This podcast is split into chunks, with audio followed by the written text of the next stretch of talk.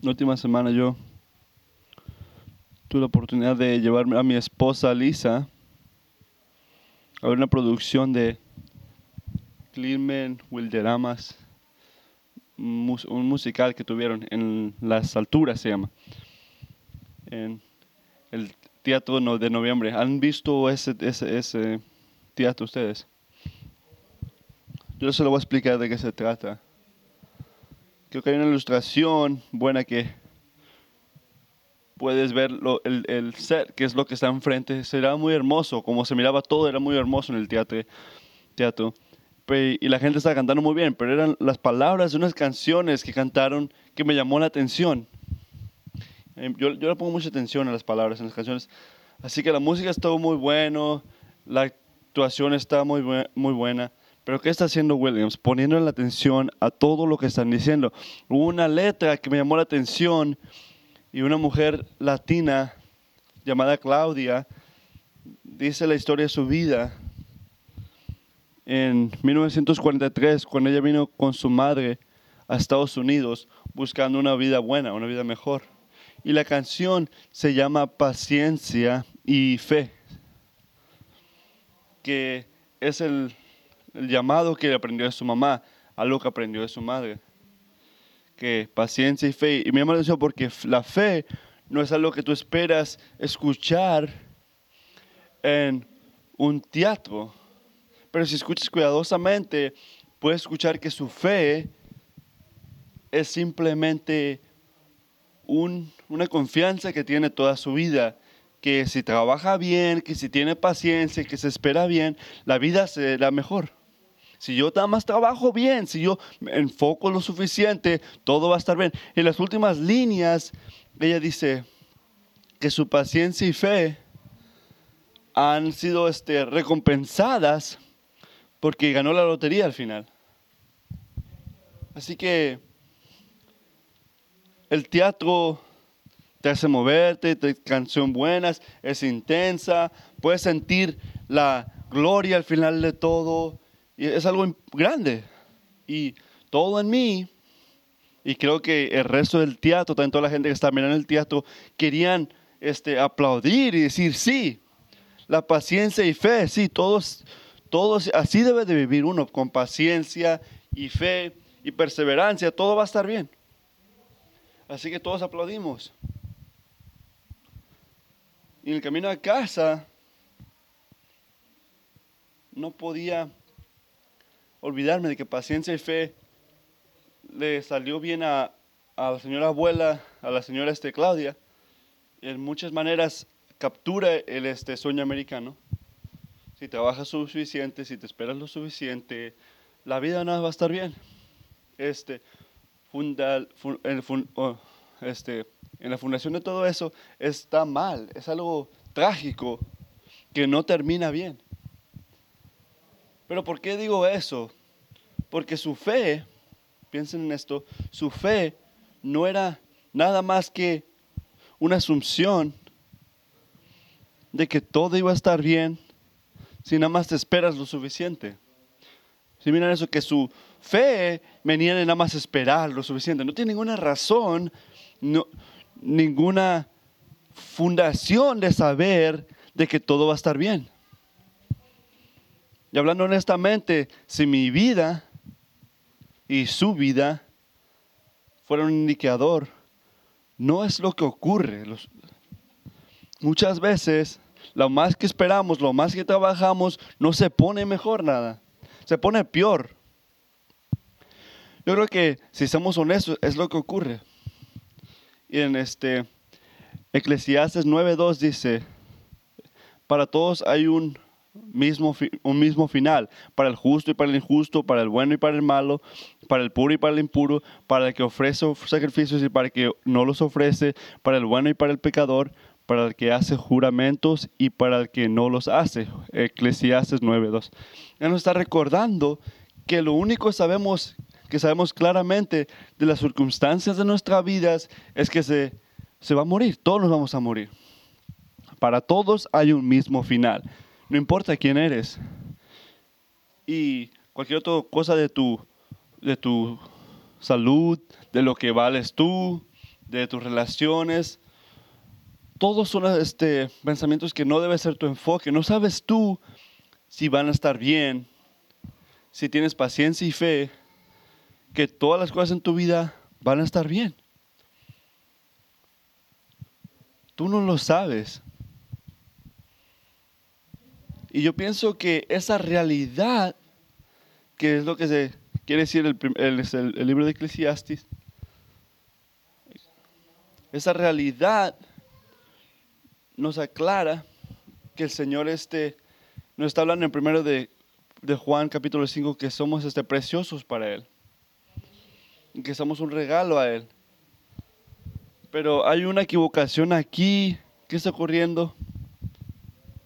Leemos el primero de Juan 5 días, pero nada más llegamos, este, hicimos parte de eso. Recuerden que hicimos una parte, dije que iba a ser de dos partes.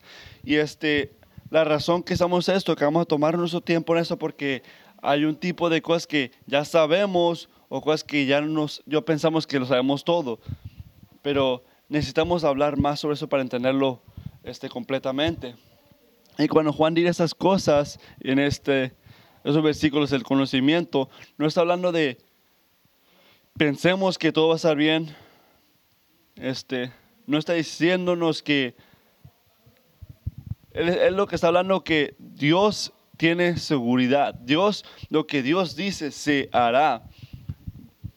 En los últimos versículos, este, en los versículos 13 y 15, vamos a enfocar, digo, la semana pasada hicimos de 13 a 15, esta vamos a hacer de 16 a 21.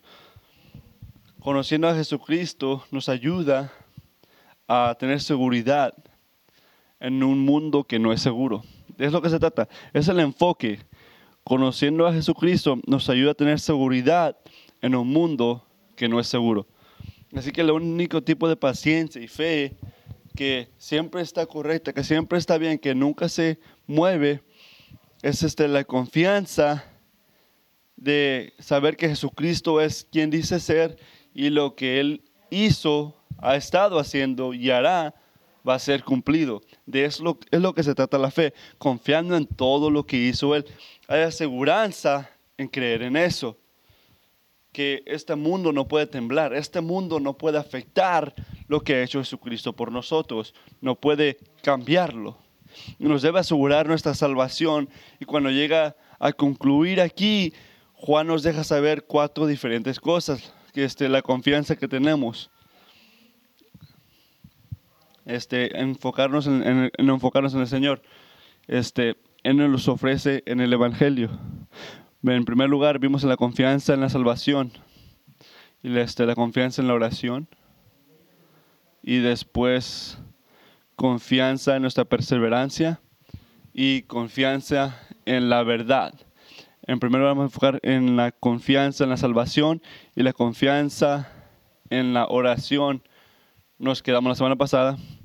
Vamos a hablar más de la confianza en la oración y hablar más de 3 y 4. Esos son los puntos que quiere hacer Matthew ahorita. Este, confianza en oración, ¿qué es eso? Empezamos el domingo pasado en versículos 13 y 15. ¿Qué, ¿De qué vamos a ver eso en acción? en los versículos 13, 13 y 15, Juan nos da un principio de la vida cristiana. ¿De qué se trata la vida cristiana? ¿Qué es eso? Que Dios nos quiere escuchar y quiere responder a nuestro llamado. De eso se trata, que Dios quiere escucharte y responder a tu llamado, que quiere que oremos con confianza, pero no nomás deja ese principio en el espacio, ¿Has escuchado un sermón que dice, oh, está bien que todo está bonito, pero ¿de qué se trata eso?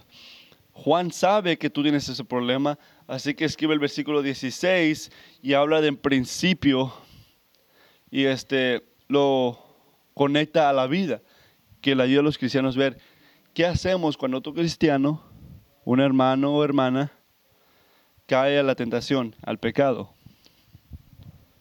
No se trata de que eso nunca ha ocurrido, ¿verdad? Claro que se ha ocurrido.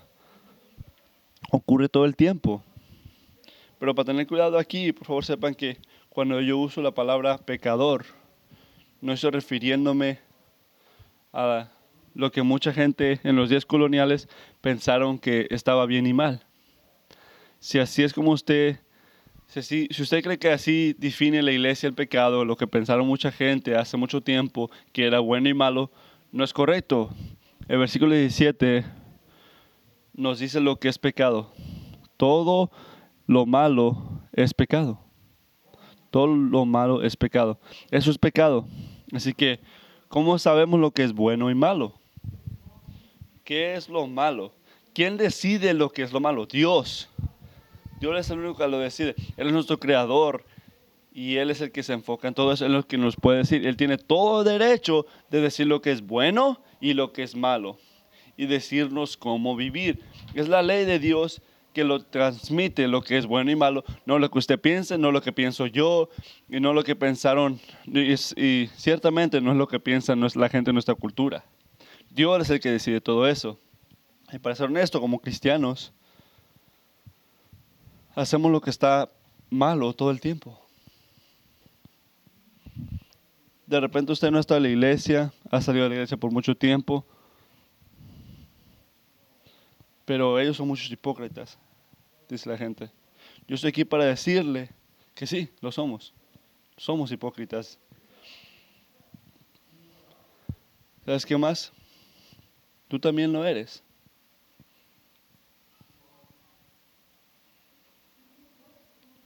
Porque, ¿qué es lo mismo a todos nosotros? ¿Qué tenemos todos en común? A todos, en algún nivel otro, cristiano o no, Dios nos ha dejado saber qué es bueno.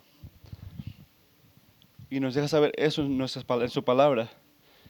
Él este, se enfoca en, su, en, nos- en nuestros corazones, en todo lo que Él hace. Pero no siempre lo obedecemos. Él nos dice qué hacer, pero no obedecemos.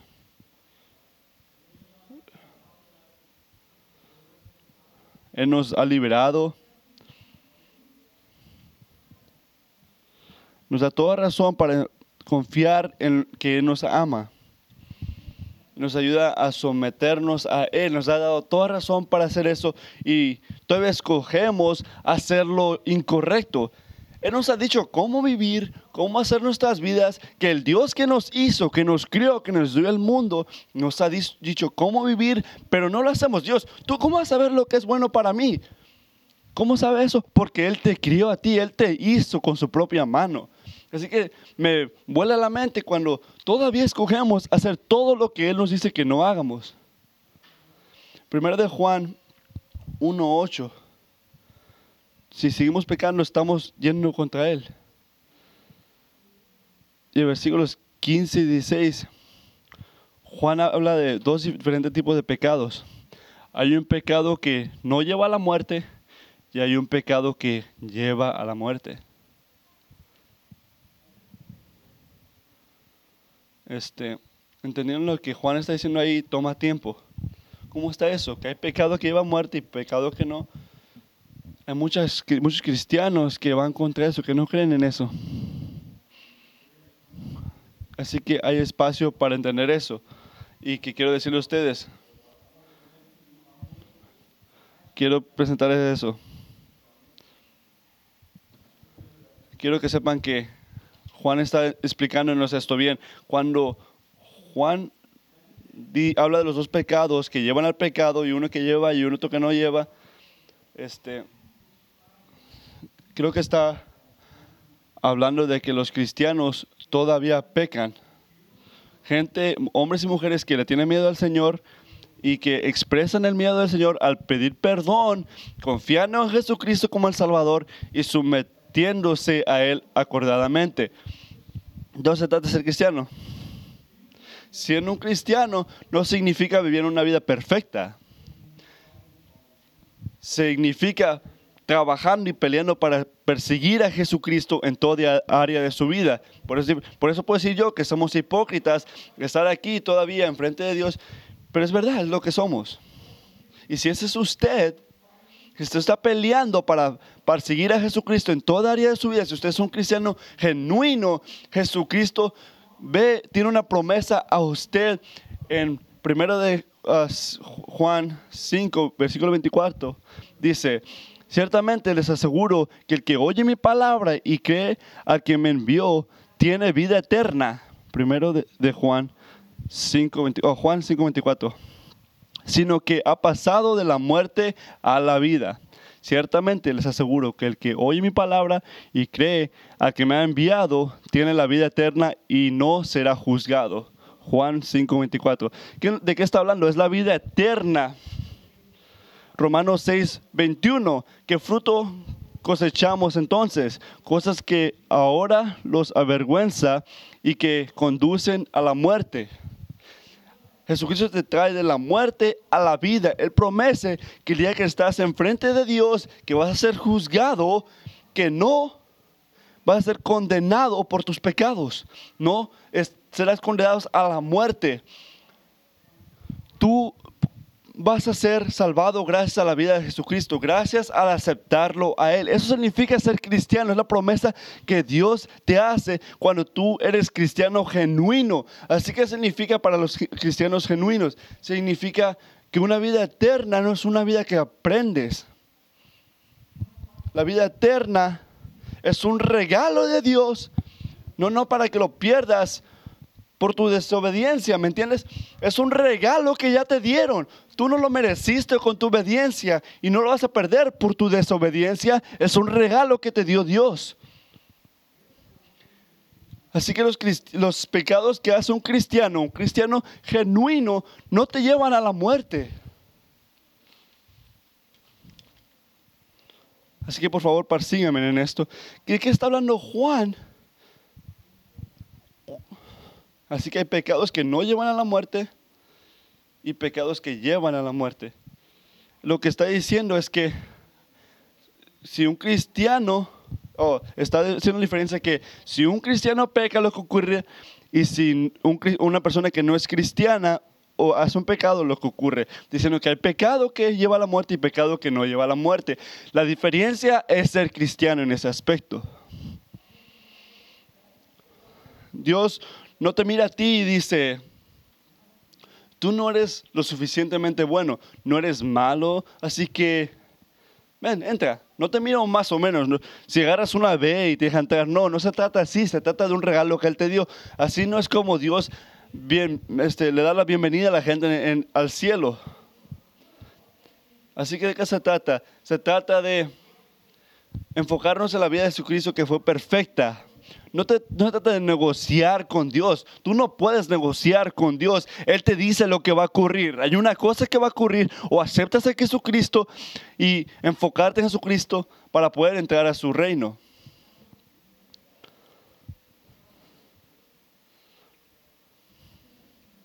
Los feroceos en, los ojos de la gente era la gente como más religiosa. Pero Jesucristo no vio eso. ¿Qué dijo en este Mateo 4.1 dice que si tu religión excede, este, no vas a entrar al reino de Dios. No se enfocan en Jesucristo, se enfocan en sus propios actos. Piensa en la gente que se actúa muy bien en la vida, en los ojos de usted, y que Dios le diga que no, no eres lo suficiente. No se trata de eso, se trata de que no tiene a Jesucristo en su vida, no se trata de tus actos. El punto de Jesucristo es que la única cosa que te puede entrar al reino de Dios es este Dios. Y lo que Él te dijo que tiene que ocurrir para entrar a su reino. En el versículo 21, pero ahora los, este,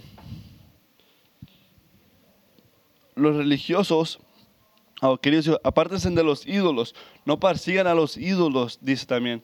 Tienes que tener fe en Jesucristo y este, Él va a dejar entrar a todos los que creen en Jesucristo. Así que los pecados de que no son cristianos, que no tienen a Dios y no han aceptado a Jesucristo, siempre irán a la muerte. ¿Y qué tipo de pecado caracterizan esto? Se trata de todo lo que nos ha dicho Juan durante toda esta letra, no creyendo en Jesucristo siendo el más importante, no obedecer los llamados de Dios, y este, no amar a la otra gente a tu alrededor. Y este, es la manera que Dios, Dios nos ama en, perfectamente. Y si no eres cristiano, si haces unos, unos pecados, no irás al, al reino de Dios. Por favor, escuchen. También este, en esos pecados son este, no, creye- no creer y no amar. Pero no caracterizan la vida de un cristiano. En la misma manera que caracterizan la vida de una persona que no es cristiana, porque la vida cristiana es una vida de pedir perdón. No, nada más es una vida que entra por una parte, que dice que, oh, yo, yo me siento mal. No, se trata de que es una vida de pedir perdón, de saber que te equivocaste y ponerlo eso a Jesucristo y agradecerlo por ese aspecto, que Él murió por ti, porque tú nunca vas a hacer lo que hizo Jesucristo. Tú no puedes vivir una vida perfecta.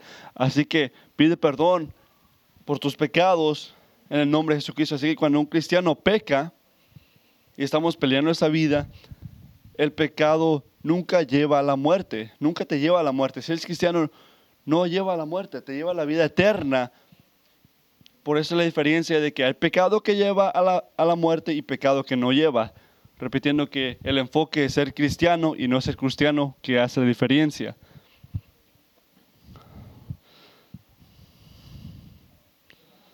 Eso es el enfoque. Así que al ver eso, hay que mirar otra vez al versículo 16. Si alguno ve a su hermano cometer un pecado que no lleva a la muerte, ore por él y Dios le dará vida. Me refiero a quien comete un pecado que no lleva a la muerte. Hay un pecado que lleva a la muerte y en ese caso no digo que se ore por él. Si alguno ve a su hermano, repitiendo, primero de Juan 5, 16. Si alguno ve a su hermano cometer un pecado que no lleva a la muerte, ore por, por él y Dios le dará vida. Ore por él y Dios le dará vida. Quiero que piense por un segundo en todas las maneras que respondemos como cristianos, que no son buenas cuando otros cristianos pecan. Hay que pensar en eso. ¿Cómo respondemos cuando un cristiano en nuestra iglesia se equivoca? Bueno, a veces lo ignoramos. Tenemos miedo de hablar cuando se equivocan porque pensamos que lo vamos a ofender y perder la relación. A veces ignoramos la ocasión o la atacamos cuando usted rebuca a la persona cara a cara rápidamente y demandar que cambien de corazón. A veces hablamos mal del problema, como chismear. Este, pobrecito, piensa la persona esa que lo que hicieron la semana pasada, decimos, ignoramos, hablamos mal y a veces simplemente corremos de la situación. Es este, raro, así que desde que los miré hacer eso ya ya ni quiero hablarles, ya se me hace raro. Yo, hola, yo soy Matthew, como que corres de la situación cuando alguien está pecando, ya no quieres hablar con ellos. Saben que están pecando, obviamente no. Nada más me voy a separar de la situación.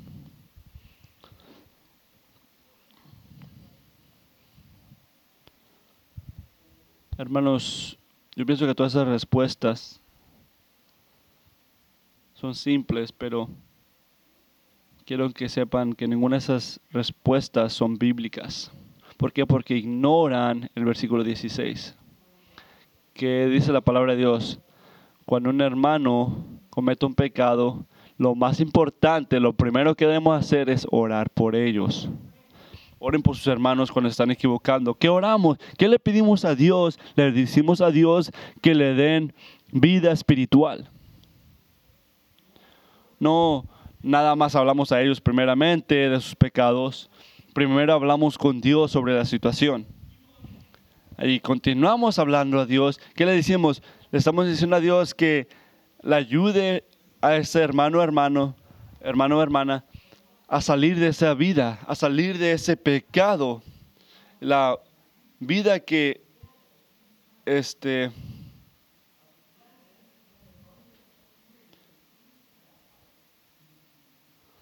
lo que hace eso, si lo oramos por la persona y si dejamos, lo damos a Dios, lo que hace es que lleva a esa persona a poder enfocarse más en Dios y aprender de ese pecado. Ser cristiano tampoco se pierde cuando uno peca. Eso es lo que quiero que entiendan muchos de ustedes.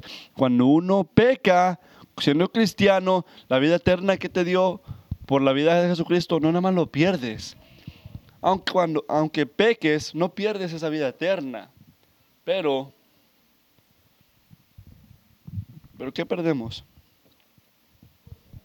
¿Qué ocurre cuando pecamos siendo cristianos? Perdemos perdemos este, la presencia de Dios, de poder enfocarnos en Dios. Perdemos la alegría de nuestra salvación. El corazón como que se enfría poco a poco, que ya no se enfoca en las cosas de Dios. Este, un, un sentimiento raro que, que ya, nos, ya, ya, no, ya no le importa tanto las cosas de Dios. Y no me sorprende porque ¿qué hacemos cuando pecamos? Bueno, estamos viendo a la gente, las posesiones que nos den lo que solo nos puede dar Dios. Así que cuando está ocurriendo eso, cuando eso ocurre, ¿qué, ¿qué quiero decir cuando digo que cuando usted hace eso, cuando yo hago eso, ¿qué necesitamos más que todo lo demás? Sobre todo, necesitamos a Dios que nos dé vida. Eso es lo que necesitamos. Necesitamos al Señor que nos ayude a reconocer este, todo lo malo que estamos haciendo, correr de nuestro pecado, este, por todo lo que está haciendo y regresar a perseguir a un Salvador que nos ha liberado. Es lo que necesitamos. Así que significa cuando se trata de cómo hablamos otro cristiano cuando está pecando? Significa esto, que no se trata de lo que usted va a decirle cuando hable con él o este, las las lágrimas que dé usted o, la persistencia que tenga usted que van a traer a la persona a enfocarse a Dios. Es el rey a sí mismo que va a regresar a esa persona a él. Así que no se lo olvide eso. No piensa que usted es la persona que va a cambiar o que va a regresar a una persona a Jesucristo, a una vida de Dios. No, se trata del Señor, de nuestro Padre que hace ese acto. No se lo ponga a sí mismo porque eso es mucho peso a usted. Deje que Dios trabaje en su vida. Que le enseñe también a su hermano o hermana que no es lo que estoy haciendo yo, es lo que está haciendo Dios. Es el trabajo de Dios. Si yo no estoy orando, si usted no está orando, este, estoy reduciendo la vida cristiana este, a una pelea que estamos dándole todo lo que podemos, pero que no se va a poder. ¿Por qué? Porque solo el Señor es el que actúa. Necesito a Dios cuando estoy pecado. No necesito, necesito a Dios que me ayude. Y no se lo olvide, es el enfoque. Ore por, por sus hermanos. Cuando un hermano, un hermano está pecando, oren por ellos antes de ir a hablar. Y Él sabe que queremos corregir primeramente. El Señor sabe. Piensen cuántas veces cuando usted, siendo padre, ve lo que está malo y dice, ah, te agarré. es este, una corrección rápida y, inmediatamente. No hay paciencia, no hay este, confianza. Hay confianza que si yo grito lo suficiente, puedo cambiarlos. Yo no puedo hacer eso. Usted no tiene ese poder. No puedes entrar al corazón de otra persona y hacerlos tener perdón, pero Dios puede. Y lo hace. Pero eso es lo lindo de todo esto. En el versículo 16, si alguien ve a su hermano, usted debe de pedir y Dios le dará vida. Ore por él. ¿Qué dice? En 1 de Juan, versículo 16, lo más importante. Dice, ore por él, ore por él y Dios le dará vida. Es el enfoque principal. No Dios no está diciendo, hey, le estoy dando vida. Este, y si usted quiere ayudarme, nada más llámame. Dios nada más puede hacer eso. Usted no es parte de ese aspecto. Sus oraciones es lo que hacen, es la urgencia. Este, todo viene de la oración. La confianza debe venir de la oración. Usted debe de pedir simplemente y Dios dará. No hacerlo usted mismo. Usted debe de pedir Debe de, preguntar, pedir, ir a Dios y Él dará. Padre, dales disciplina, límpialos. Y ellos serán más limpios que la nieve.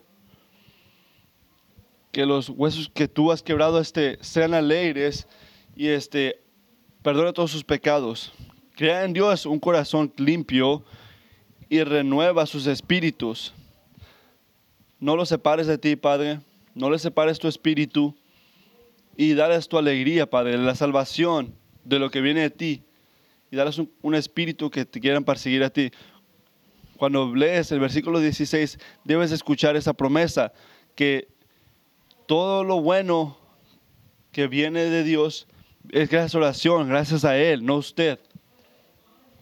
No es una ansiedad que dice, oh, ojalá que Dios pueda hacer eso. No, es que Dios dijo que ya te iba a contestar tus oraciones. Dios te dio esa promesa. No debes de tener ansiedad o, miedo o ser tímido cuando ores. No, ten confianza y ten valor en saber que Dios ya te prometió que Él lo iba a hacer. Ya te prometió que Él está en control. Usted debe de pedir y Él dará vida. Y esa es una promesa inmensa. Ahora, algunos de ustedes están pensando, Matthew, ¿qué más?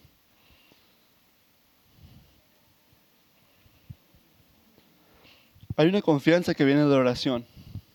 Cuando un hermano o hermana del rey que no tenemos cuando estamos orando por una persona que no sabe a Jesucristo, no conoce a Jesucristo, no tiene a Jesucristo. Miren al final del versículo 16. Noten que Juan no dice que no ores por la gente que no es cristiana, porque hay gente que está cometiendo pecados que llevan a la muerte. No dice eso. Si hubiera dicho eso, eso iría contra todo lo que dice en primero de Timoteo 2.4, donde dice que, pues Él quiere que todos sean salvos y lleguen a conocer la verdad. Iría contra la que ya hubiera dicho.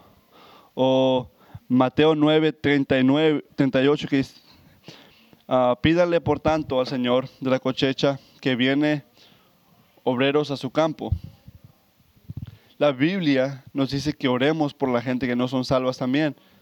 Así que Juan no está diciendo que no ores por ellos, no dice que ores por ellos también.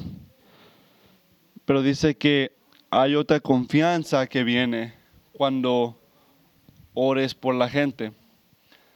Para concluir, para ponerlo en una, lo que está diciendo, este, no nos está diciendo que no oremos por la gente que no es cristiana, pero hay una confianza que viene cuando oramos por la gente que es cristiana cuando están pecando. Cuando oramos por la gente que no es cristiana cuando están pecando, es diferente, porque no tienen a Jesucristo en su corazón. Eso es lo que está diciendo. Así que la tercera confianza es este, confianza en, este, en ser cristianos, que nos da nuestras oraciones un tipo de confianza, de aseguranza que no tenemos cuando estamos orando por la gente que no es cristiana. La confianza es diferente. Si la persona es cristiana, puede tener confianza que tiene a Dios en su corazón y que el Espíritu va a hablar. Pero cuando la gente no tiene a Dios en su corazón, no tiene a Jesucristo como su Salvador, es diferente porque no, no, saben, no tienen la reina de Dios, no tienen a Dios en su corazón, no tienen el Espíritu.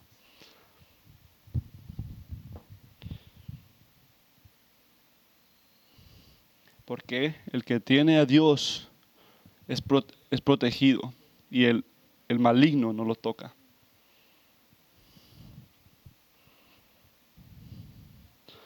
Eso te debe de dar este, confianza cuando ores por la gente a tu alrededor y tener alegría en saber que Dios está en cargo. ¿Qué nos dice Juan en primero de Juan? No te puedes llamar un cristiano si sigues en el pecado al no pedir perdón por tus pecados, diciendo que lo que ya es claro, puedes llamarte cristiano si estás pecando y no les pidiendo perdón. Eso está malo. Jesucristo ya te quitó el pecado y en Él no hay pecado. Nadie que está en Él sigue pecando. Nadie que sigue pecando lo ha conocido y ni visto. Si usted es un cristiano genuino, ¿por qué nunca vas a continuar en este, sin pedir perdón en tus pecados? Es simple, porque usted ha sido nacido de Dios. En el versículo 18 sabemos que el que ha nacido de Dios no ha estado en pecado. Primero de Juan 5:18. Sabemos que el que ha nacido de Dios no ha estado en pecado. Hemos visto esto antes. ¿Qué significa esto? Es con el Espíritu, cuando usted es así cristiano, Él pone un principio de vida espiritual en sus almas. Es una semilla que sigue creciendo y que da el fruto de obediencia. Juan nos ha dicho eso antes. Y nos está recordando aquí algo que no es menos significante. Si tu fe es genuina, si usted ha sido nacido nuevamente de Dios, sepa esto, ahorita, hoy, mañana y siempre por el resto de su vida, Jesucristo está protegiéndolo usted.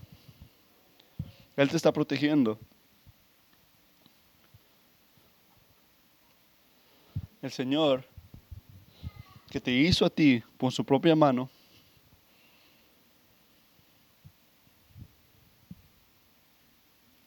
te va a dejar que te toque el maligno. No va a dejar que te toque el maligno. Él te está protegiendo, está protegiendo tu fe. Y al hacer esto, te está asegurando tu obediencia, porque fe es este viene de la obediencia. ¿Y cómo está protegiendo tu fe Jesucristo? Te está protegiendo eso y muchas otras cosas este, en tu vida cristiana. El Satanás lo que quiere hacer es que no tengas fe en Dios. Su trabajo es cortar tu fe, romperla. Y al hacer eso, Dios, a mi Jesucristo, te protege de eso. Y Juan nos dice con confianza que el maligno no te puede tocar a ti. No te puede tocar. ¿Te puede tentar? Sí. ¿Puede oprimirte? Sí, claro. Pero ¿sabes lo que no puede hacer? No puede hacer esto. No puede poner sus manos en ti y agarrar tu alma para sí mismo. No puede hacer eso. Mis niños quieren empezar el fútbol americano. Están esperando que empiece la temporada de fútbol americano. No puedo este, la, temporada de fútbol americano es, increíble. Y yo recuerdo a mis niños cuando estamos mirando el fútbol americano que hay una posición en este, el fútbol americano que no recibe suficiente atención. No es una posición de, de, llamado. La, la, posición que no llama tanta atención es este, la línea de ofensa, la, la línea de enfrente, los niños grandes yo quiero hacer eso, me dicen mis niños. No, perdón, no eres suficientemente grande. La línea ofensiva no recibe suficiente atención. Vienes en SPN que no podían tocar este, al quarterback. ¿Por qué no podían tocar al quarterback? Porque esa línea ofensiva donde venía la defensa, ellos estaban ahí, lo protegían. Así que nunca podían tocar al quarterback. No porque el quarterback era increíble o que podía tirar, pero la razón era por la línea ofensiva. Si usted es cristiano, hay este, una cosa impenetrable que no puede cruzar el diablo. Nadie no puede cruzar el diablo esa línea. No te puede tocar. ¿Por qué? Porque tienes a Jesucristo a tu alrededor, protegiéndote de todo malo. No hay nada que puede mandar al maligno en tu camino que puede agarrar tu alma. Te puede tentar, puede hacer lo que él quiera, pero no puede clamar tu alma en Juan 10, 27. Mis ovejas oyen mi voz. Mis ovejas oyen mi voz. Yo los conozco y ellas me siguen.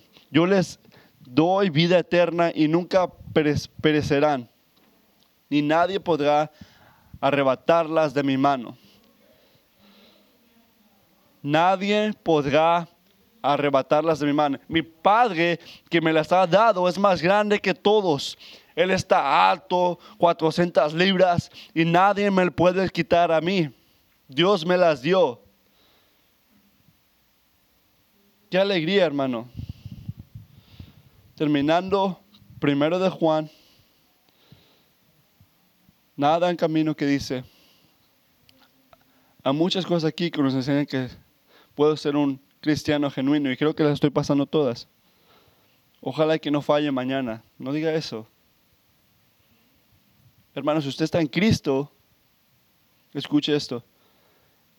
Es como si no puede reprobar aunque usted quiera.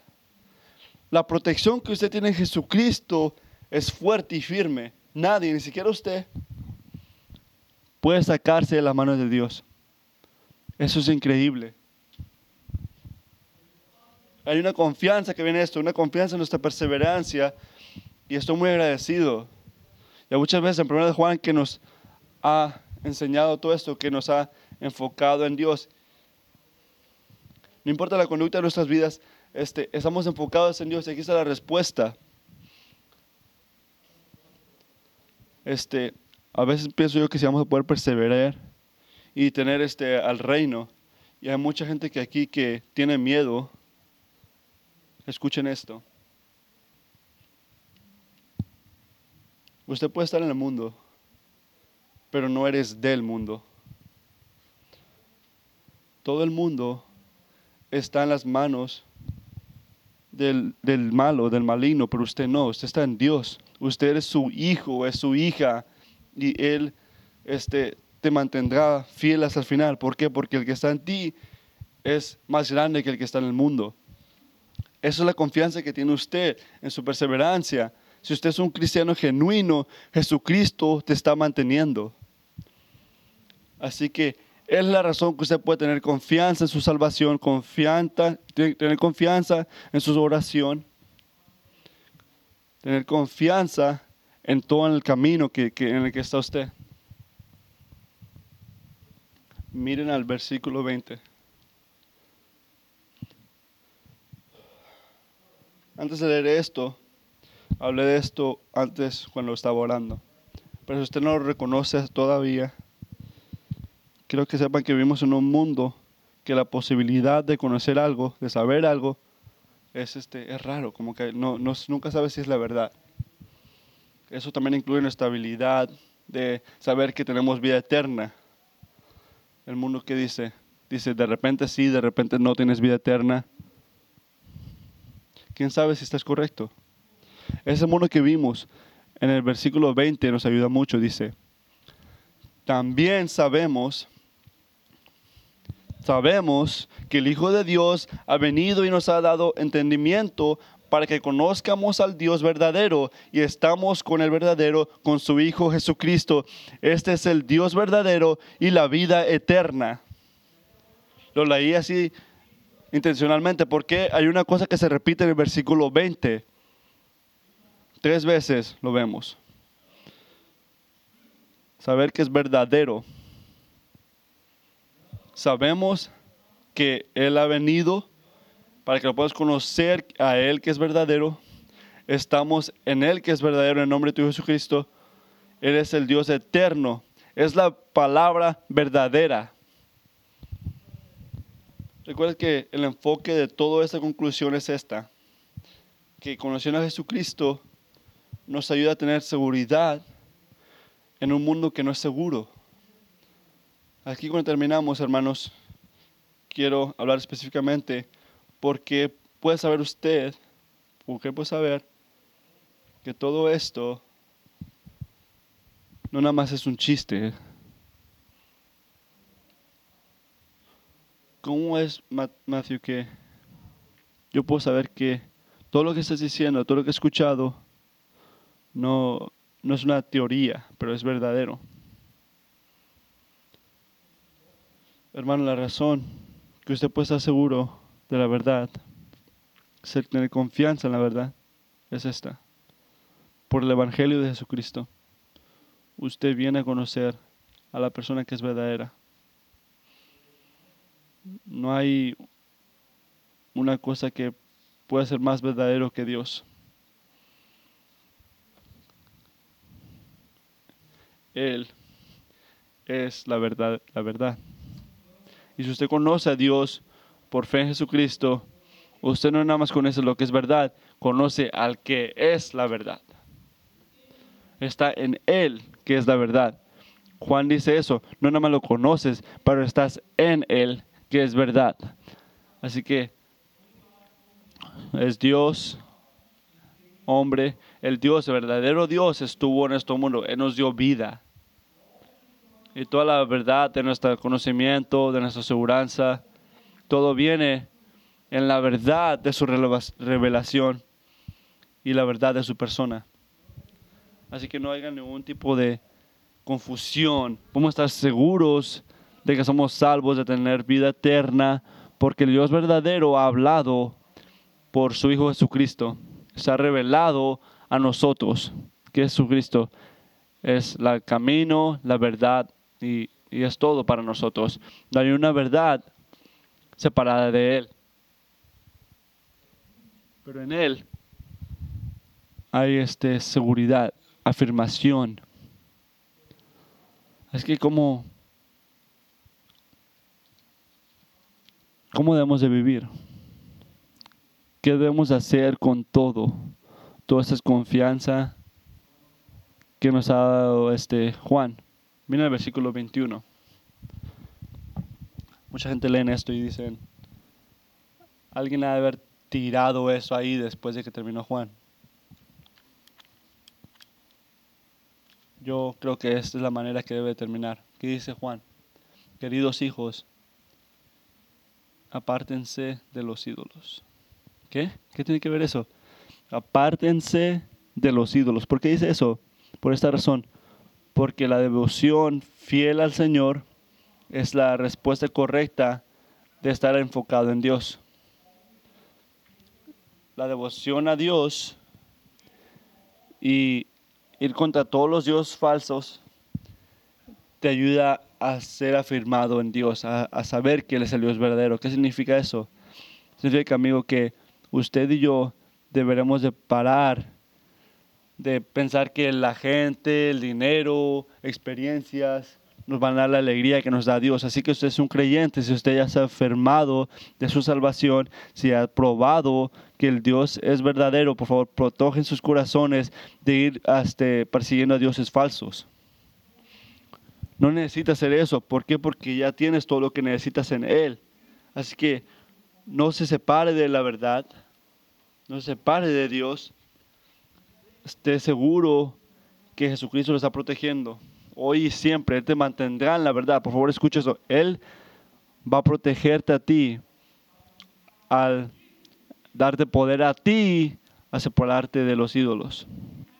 Así que tú tienes a alguien protegiéndote a todo momento, pero no estás ahí nada más esperando a que te golpee el mundo. No, no te puedes dormir tú ahí nada más aunque estás protegido. No, tienes tú que trabajar, tú tienes un llamado de decirle no a los ídolos y decirle sí a vivir para Jesucristo. Tienes que vivir para Él. Te protege para que puedas ser más, más este, actuoso, para poder amarlo a Él, para poder perseguirlo. No, no te protege nada para que te quedes dormido ahí esperándolo. quiero compartir. Hebreos 10. Hebreos 10, 19. Por favor, cierren sus ojos. Mientras yo leo, escuchen cómo en Jesucristo tenemos seguridad, afirmación en un mundo tan débil. Así que hermanos, mediante la sangre de Jesús, tenemos plena libertad para entrar en el lugar santísimo por el camino nuevo y vivo que nos ha abierto a través de la cortina, es decir, a través de su cuerpo. Y tenemos además un gran sacerdote al frente de la familia de Dios. Acerquémonos, pues, a Dios con corazón sincero y con la plena seguridad de la fe. Interiormente, purificados de una conciencia culpable, exteriormente, lavados con agua pura. Mantengamos firme la esperanza de que profesamos, porque fiel es el, el que hizo la promesa. Preocupémonos los unos por los otros a fin de estimularnos al amor y a las pruebas de Dios. No dejamos, no dejemos de congregarnos como acostum- acostumbramos a hacerlos algunos, sino ani- animémonos unos a otros y con mayor razón ahora por ahora que vemos que aquel día se acerca. Si después de recibir el conocimiento de la verdad pecamos obstin- obstinadamente, ya no hay sacrificio por los pecados.